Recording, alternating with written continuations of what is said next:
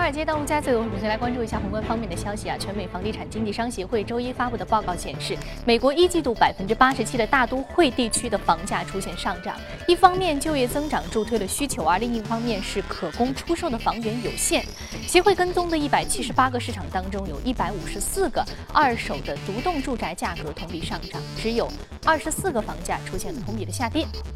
美国房地产大亨、共和党总统竞选人 Trump 几乎是稳获了共和党总统候选人的提名。他在接受采访谈及今后的征税政策时表示，富人成为他增税的主要的群体，同时呢，对于中产阶级降低税率。不过，Trump 表示，他当选总统之后还需要就征税的政策与国会谈判，最终的政策可能会与当前的版本有所出入。但是呢，Trump 强调自己的立场是更加关切中产阶级的利益。高盛集团在昨天公布的最新报告当中表示，下调对于欧洲斯托克股票指数以及英国富时股票指数的预估值。具体而言呢，高盛将欧洲斯托克六百指数的十二个月的估值下调百分之九。高盛强调，下调该数据的依据是当前全球经济的前景转弱，欧元走强意味着更低的无风险收益率，以及大宗商品价格低于高盛此前的预期。日本央行九月公布的三月份货币政策会议纪要显示，数名政策委员认为，负利率政策的负面效应正在显现，并且对于这种副作用表示担忧。这几名委员指出，推行负利率导致的利率大幅下降，引发了金融机构和储户的不安，并使得市场人士对于追加实施宽松的货币政策过分的期待。还有委员担心，金融机构为了确保收益，将会有过度放贷的冲动，金融市场不均衡，聚集的风险攀升，最终可能会。导致泡沫。日本财相麻生太郎昨天表示，如果说日元进一步的快速升值，他已经准备好了采取干预。美股周一谨慎交易，投资者对于加拿大火灾影响的担忧有所降温，油价冲高回落，受到中国经济不确定性的担忧影响，铜和铁矿石等大宗商品的价格普跌，黄金、白银价格同样出现下挫，通胀预期出现了降温，进而提升了美债的需求。十年期美债收益率下跌百分之一点七。个基点至百分之一点七五九。对于政策较为敏感的两年期美债呢，收益率下跌二点四个基点至百分之零点七四。美元指数上涨将近百分之零点三，盘中一度触及四月二十八号以来的最高位，连续第五天上涨。好，刚刚我们浏览完了宏观方面的消息啊，接下来我们再来关注一下美股三大指数隔夜的一个变化情况。我们通过盘面了解一下，我们看到美股三大指数是涨跌互现的。那么道琼斯工业平均指数是低收了百分之零点二，纳斯达克综合指数下挫呃上涨百分之零点三，标普百指数微升百分之零点零八。好，接下来马上关注到的是第一财经驻纽约记者葛万收盘之后给我们发回的。报道。早上，主持人，芝加哥地区联储主席 Charles Evans 在接受路透社采访的时候表示，美国经济基本面的形势能够支撑经济增速达到百分之二点五。他认为美联储当前对货币政策保持观望的态度是合适的。此外呢，明尼阿波利斯的联储主席也同样表示，低利率使得更多的劳动力回到就业市场，同时也没有给通胀带来更多的压力。在个股方面，隔夜京东的股价开盘一度重挫超过百分之八。根据该公司公布的财报显示，一季度的营收百分之。一季度的营收达到八十二点七亿美元，同比增速百分之四十七，不及此前市场预期，同时也是最低的这个季度的环比增速。那么京东的股价呢是出现了大幅的下跌，自今年初以来的跌幅已经是达到了百分之二十七。券商 Piper Jeffrey 目前维持京东中性的目标评级，股价的目标定价定在三十二美元，而目前京东的股价报在二十三美元附近。另外呢，传闻证监会组织讨论中概股在美退市之后在 A 股借壳上市的操作问题。根据《华尔街日报》的报道呢，自2015年以来呢，接到收购邀约的中概股的这个市值已经达到了389亿美元。在这个消息公布之后呢，中概股的股价也是接连出现重挫，聚美优品的股价跌幅超过百分之五，而奇虎更是重挫超过百分之十。主持人。观点的汇总，这里是正在直播的，从华尔街到陆家嘴，我们在宏观方面将重点来聊一聊即将举行的英国脱欧公投。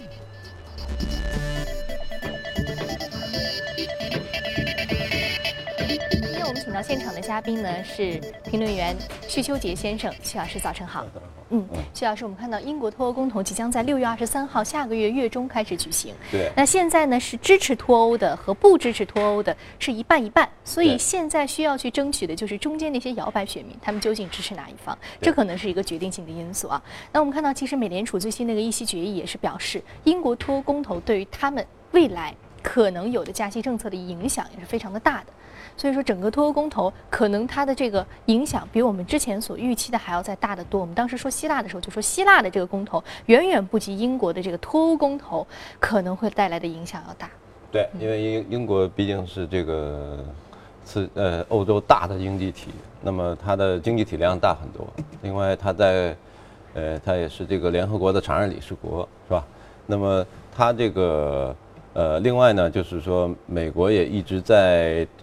推这个 TTIP 啊，就是这个跨太平洋、跨大西洋、跨大西洋，它有两个，它在这边是 TPP，它那边是跨大西洋伙伴关系协定，好像是 TTP TTIP，就是跨大西洋的这个贸易，就是它跟欧洲那边的这个自由贸易。那么这个会对美国的一些呃贸易贸易战略会有影响，所以美国也比较不。比较关注的，那么对于整个欧洲大陆的这个呃政治经济贸易啊，呃这个影响也是很大的。就说不论他是留在选择留在留下来，那么还是退出，退出就不用说了。如果是留下来的话，那么他可能会有条件的，就是他会呃重新的跟这个欧盟呃来签署这个一系列的呃条约，那么。呃，他现在主要的一个要求就是说，呃，对于，因为英国是这个呃金融大国啊，它这个有很多大的银行是吧？就比如像汇丰啊，像 Lloyd 是吧？那么呃，它的这个银行，呃，跨国银行，那么投资银行，它对这部分它的产业呢是比较有特殊要求的，是吧？那么它可能关于这些银行的一些这个呃呃嗯。条款啊，他如果留下来的话，他会需要重新的获得一个更好的条件。那么，呃，英国就是说目前的状况是这样哈，就是说，呃，本来呢就是这个支持留在呃欧盟内的这个英国老百姓啊，大概还这个人数多一点，稍微领先一点。那么在四月十八号的时候，根据民调是百分之五十的人。支持留在欧盟内部，啊，然后呢，百分之四四十吧，这样四十不到的人支持这个退出，还有一部分百分之十几，那么是中间摇摆的。那么四月十九号，因为美国对他这个很关注，是吧？一个是影响他的加息，是吧？那么我们呃，从我个人的观点来看，我认为不不能加息，就这，对吧？今年就加息会会很少。嗯，最多最多可能十二月一次，那么六月份就基本上是概率为零了。嗯，因为就是因为脱欧公投在这个因为脱欧，因为对，因为因为它有一个脱欧公投，所以美联储不可能在脱欧公投结果出来前来加息，这是不可能的，所以它要等。另外六月份还有一个呃呃七国集团啊，就七国这个呃 G7 那个七七七国集团的一个会议是吧？在此之前，他们可能也不大会加息，所以要等。那么，呃，这个四月十九号呢，因为美国也很关注，所以就奥巴马一直在推这个跨大西洋的这个贸易协定，是吧？奥巴马就到了伦敦，然后来就是劝阻这种退欧。然后他讲的话就是说，如果退欧的话，会对英国的第一，作为一个世界大国的这个地位会受到挑战，就是下降了。第二呢，对于英国的实体经济也会有冲击。第第第三，这个对于呃美国和英国的这种贸易会有很强很大的负面影响。那么，呃，他不说还好。那么他四月十九号说完之后呢，就很多英国人就不高兴，很多英国人觉得这是我们的内政。你不应该 啊！另外一个国家的元首，你不应该来来评判我们的一个民主的对你不应该来这个干涉我们这个选择。那么，呃，四月十九号他这个说完话了以后呢，再搞民调，这个支持留在呃欧盟内部的这个百分比啊，就从百分之五十下降了，下降到了百分之四十，然后反呃支持退欧的呢又上升了一些，所以就变成了百分之四十二三对百分之四十二三，那么中间还有百分之十几，呃，所以说呢，未来一个月哈，就是要争取这个把这个中间的摇摆的这个选民呢，这个留下来，那就看就可以获胜了，是吧？那么现在来看呢，就是说，呃，咱们来看两个阵营啊，支持留在联盟内部的这个阵营呢，主要是呃执政党，就是保守党这边的这个卡梅隆，呃，卡梅隆这个那个首相是吧？呃，还有呃大的银行啊，大的跨国公司，大的制造业哈、这些这些这个大公司，呃，那个反对的呢，反对的就是支持退退出的呢，就是说极左翼、极右翼，还有这个呃呃小小小企业主，小企业主比较多，因为小企业主他觉得你现在就就觉得留在这个欧盟内部呢，就是说他们的生意受到影响，嗯，来自这个，因为它自由自由人员自由流动嘛，自由的这个贸易是吧？就来到了呃受到很多来自欧洲大陆的这种小企业或者大企业的影响。那么，所以这个小企业呢，小公司是反是反是支持退欧的，那么大公司、大银行啊是支持留在这个欧盟内部的。那么，所以他们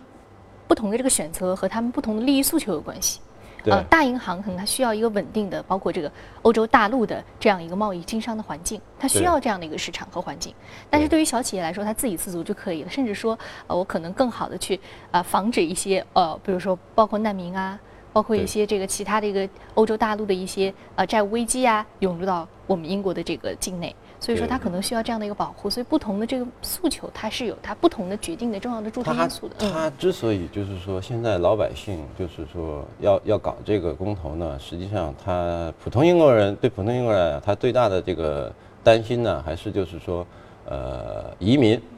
他他担心的他还不现在还还离叙利亚还远啊，其实叙利亚人都奔德国北欧去了，所以他并不是特别担心叙利亚那种难民，他担心的是巴尔干，就是这个塞尔维亚、阿尔巴尼亚是吧？克罗地亚，就这些国家，这些国家来的这个，因为他们有的是已经在这个欧盟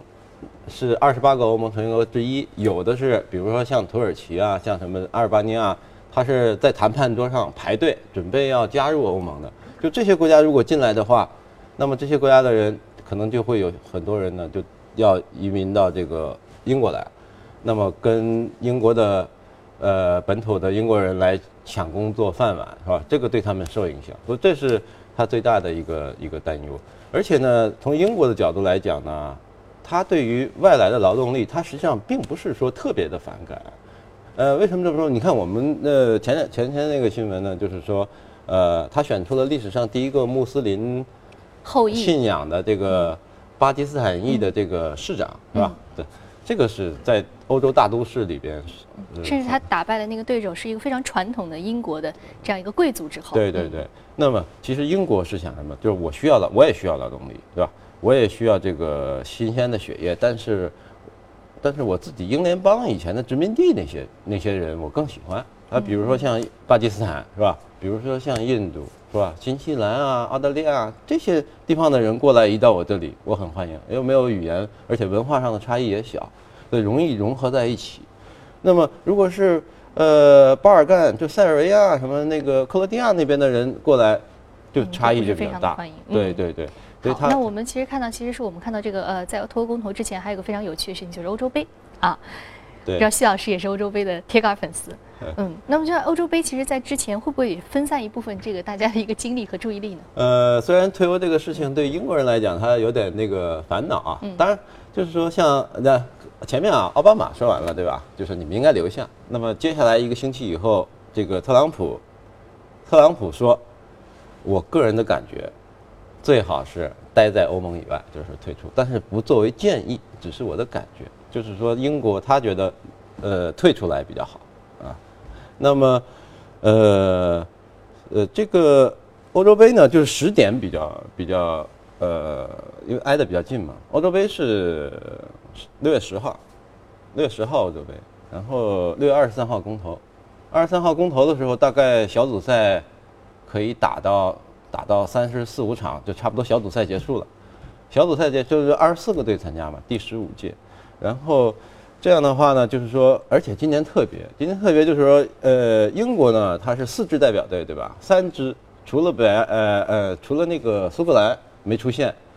呃，北爱、威尔士、英格兰，哎，都是成绩非常好啊，三三个代表队参加这个决赛阶段的比赛。那么，所以对于英国的呃球球迷来讲，这是一件非常高兴的事情，因为。自己的队伍都都都都都都参加这个到法国来参加这个比赛了，那么，呃，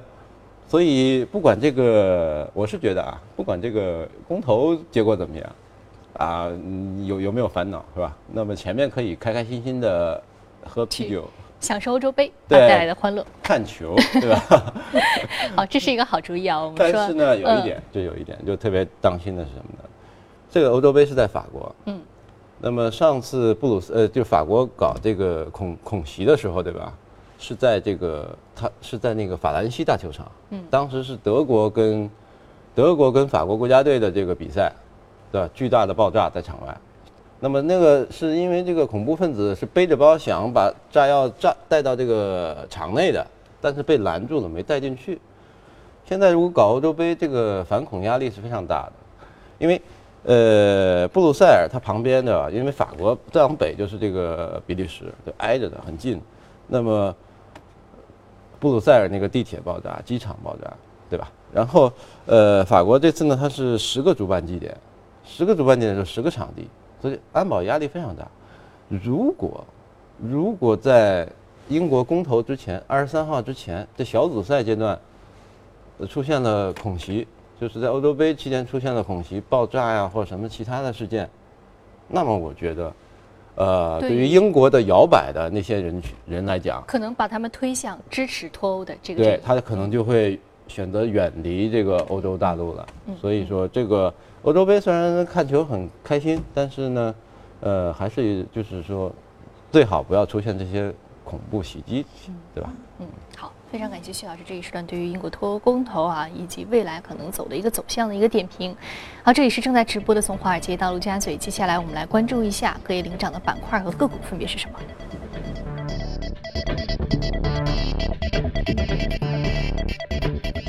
我们要说的是食品零售板块，这个股上涨幅度百分之二十四点三二，目前的价格是二十点九六美元每股。KKD 公司是被德国公司收购了，所以它股价出现了暴涨。好，兼并重组板块。这个 Crispy 呃 Creme Donut，这个是在美国的这个也是家喻户晓的一个品牌，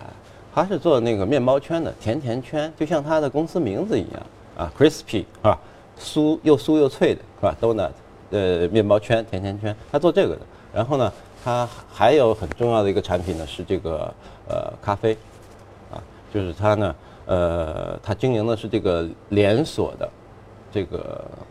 呃，咖啡店还有呃，也卖一些甜品、甜甜圈什么这些东西。那么，大概目前的规模呢，就是说，呃，在本土，它有二百九十七家，分分散在四十一个州。然后在海外，主要是欧洲了，欧西欧那边。那么二十五个国家里边，它有接近九百家，它这个连锁店，还有加盟店，啊，还有它的这个配送中心。那么。呃，这个还是一个很知名的品牌啊。那么，呃，收购它的这个公司呢，是德国非常就是这个 JAB Holding 啊，是非常这个大的一个控股公司。那么它旗下有很多消费品牌。那么它比如说，我提一个大大家都肯定知道了，就比如说它刚刚收收购的，就几个月前收购的那个绿山咖啡，Craig Green Mountain，这个我们在节目里也介绍过，是吧？当时是。一百三十九亿啊美元收购，呃，那么呃，昨天呢是就是说这个消息出来呢，就 JAB 说我要买这个呃甜甜圈公司，那么溢价是百分之二十五，所以它的股价涨了百分之二十多，那主要是这样一个原因啊，主要是这样。另外那个 JAB 呢，就是说，呃，一它就是拥有很多这个呃食品类，特别是早餐，就像这个就谷物类。呃呃，就早餐的，这这是欧美人吃早餐的，就这些东这这些品牌，嗯嗯嗯，他他拥有很多，收购了很多，呃，包括这个呃甜甜圈是吧？然后他还有很多这个化妆品品牌，比如像那个 Coty，Coty 旗下的这个什么呃叫 Marc Jacob 什么什么，这些可能是女孩子知道的比较比较多一些，就香水，还有那个叫什么 Kevin Klein 什么，就是有一些香水啊、眼霜啊什么这种这种个人护理产品的品牌，它有啊，还有百丽，就是那种这个这个这个呃甜酒。呃，就是呃，是服装的品牌吧，百丽啊啊，也是它旗下的，而它品牌下面有上百个，比较丰富。呃，无论是包括这个食品类，还是说是个人护理类，还有包括一些鞋帽类，它都有。对，它就。是专门是一个大的生活类的一个。生活消费品啊，这么大的一个集团啊，一个德国的公司。所以说，他收购了这个食品零售板块的这个个股，它其实就是更加丰富了它自己的一个产品链。对对，使得一个大生活的概念。他比较看好这个早餐，还有这个咖啡连锁这个这个市场啊。所以德国不仅仅有工业四点零，对吧？就像 JAB、JAB 这样的消费的这种呃消费板块、生活板块的。对，嗯，好，谢谢谢老师这一时段的点评啊。这里是正在直播从华尔街到陆家嘴，接下来进一段广告，广告回来之后，我们再来关注公司资讯和值得关注的行业板块。好，欢迎回来。我们这时段来关注一下重要的全球公司资讯。美国矿业巨头自由港麦克莫兰铜金公司周一宣布，已经同意将刚果最大的铜钴矿的控股权以二十六点五亿美元出售给洛阳木业。这是洛阳木业在不到两周内达成的第二起的并购交易。该集团上月底宣布以十五亿美元收购英美资源公司在巴西的泥矿和磷矿资产。那此项交易使得今年迄今为止中国企业宣布的海外并购交易总额达到了一千亿美元左右，接近去年全年的一千零四十亿美元。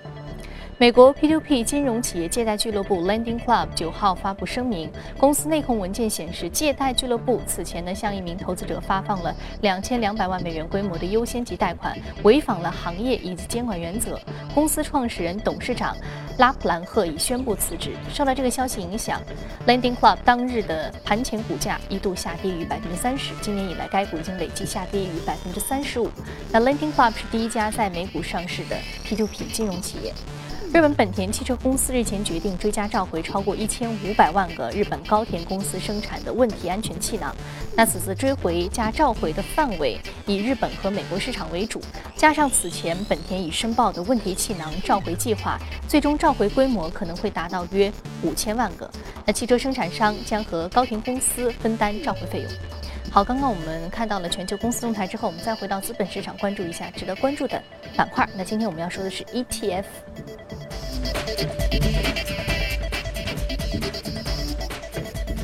我们说这两只 ETF 呢，都是交易所交易基金呢，都是追踪，呃两倍和一倍的巴克莱，分别是七年至十年期和一年至五年期美国国债的一个收益啊。它们的涨幅呢，一个是达到了百分之九点七六，一个是达到了百分之一点二三。交易所交易基金啊，我们今天其实要说的还是就是说它的这个标的啊，美国国债，嗯，这个。它实际上就是说，对普通投资者而言，其实也很简很简单的投资方法，就是说，呃，你可以买 ETF，对吧？可以买或者说指数基金，对吧？追踪这个呃特定指数标的的这个基金，这个 ETF，这样省心省力，是吧？那么目前来看呢，就是呃呃美股呢，就是说它是在比较高的位置上。另外一个呢，呃，如果我们来预测，就是来预计。美联储在呃十二月之前不会加息的话，那么这个就是说呃买国债的话是吧？买美国的国债，这个可能会是一种比较安全的策略。那么呃这个今天介绍的两个呢，一个是两倍的，就是呃。巴克莱零呃，那我们看到其实就是说这个国债呃，近期它也是有一定的这个呃出现了一些表现的，虽然说是下降，但是国债它这个需求好像是有出现了一个。呃，因为美国政府它不会